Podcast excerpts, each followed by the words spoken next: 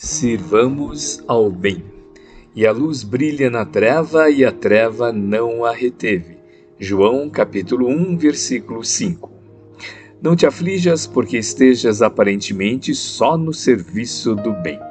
Jesus era sozinho antes de reunir os companheiros para o serviço apostólico. Sozinho, à frente do mundo vasto, à maneira de um lavrador sem instrumento de trabalho diante da selva imensa. Nem por isso o cristianismo deixou de surgir por templo vivo do amor, ainda hoje em construção na terra para a felicidade humana. Jesus, porém, não obstante conhecer a força da verdade que trazia consigo, não se prevaleceu da sua superioridade para humilhar ou ferir.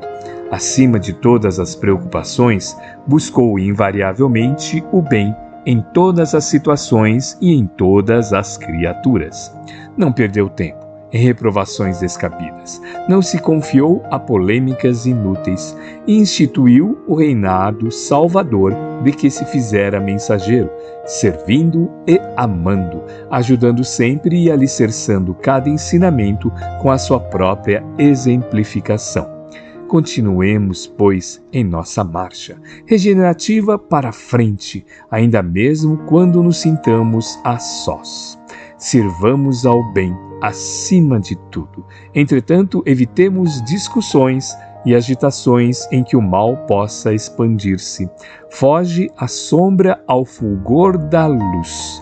Não nos esqueçamos de que milhares de quilômetros de treva no seio da noite não consegue apagar alguns milímetros da chama brilhante de uma vela. Contudo, basta um leve sopro de vento para extingui-la.